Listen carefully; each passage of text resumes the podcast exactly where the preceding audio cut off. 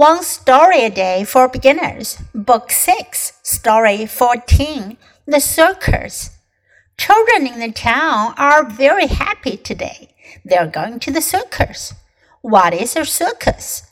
It is a special show where people and animals do special tricks. At the circus, the children will see lions, tigers, and bears. They'll see elephants, seals, and horses too. They will see clowns and fire eaters, short people, tall people, and strong people too. What fun it will be! 这个故事讲的是 circus 马戏团 circus。Have you been to a circus？你们有没有去看过马戏团呢？Children in the town are very happy today. 城里的孩子们今天非常高兴。They're going to the circus. 他们去了马戏团。What is a circus? 马戏团是什么呢？It is a special show where people and animals do special tricks. 是一个特别的演出。什么演出呢？人和动物玩一些把戏，一些特别的把戏，special 特别的。At the circus, the children will see lions, tigers, and bears. 在马戏团，孩子们会看到狮子、老虎和熊。